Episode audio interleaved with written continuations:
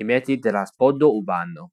In Italia i mezzi di trasporto urbano più usati sono l'autobus e i tram, mentre a Roma, a Milano, a Napoli e a Genova c'è anche il metro. È possibile comprare biglietti in tabaccheria, in Alba, e con un biglietto usare più di un mezzo. Nelle stazioni della metropolitana, eh, ma anche ad alcune fermate di autobus ci sono macchinette automatiche per l'acquisto dei biglietti. In genere i passeggeri dell'autobus eh, e dei tram devono validare timbrare il biglietto all'inizio della cosa, mentre le macchinette per la convalida del biglietto di metro si trovano nelle stazioni.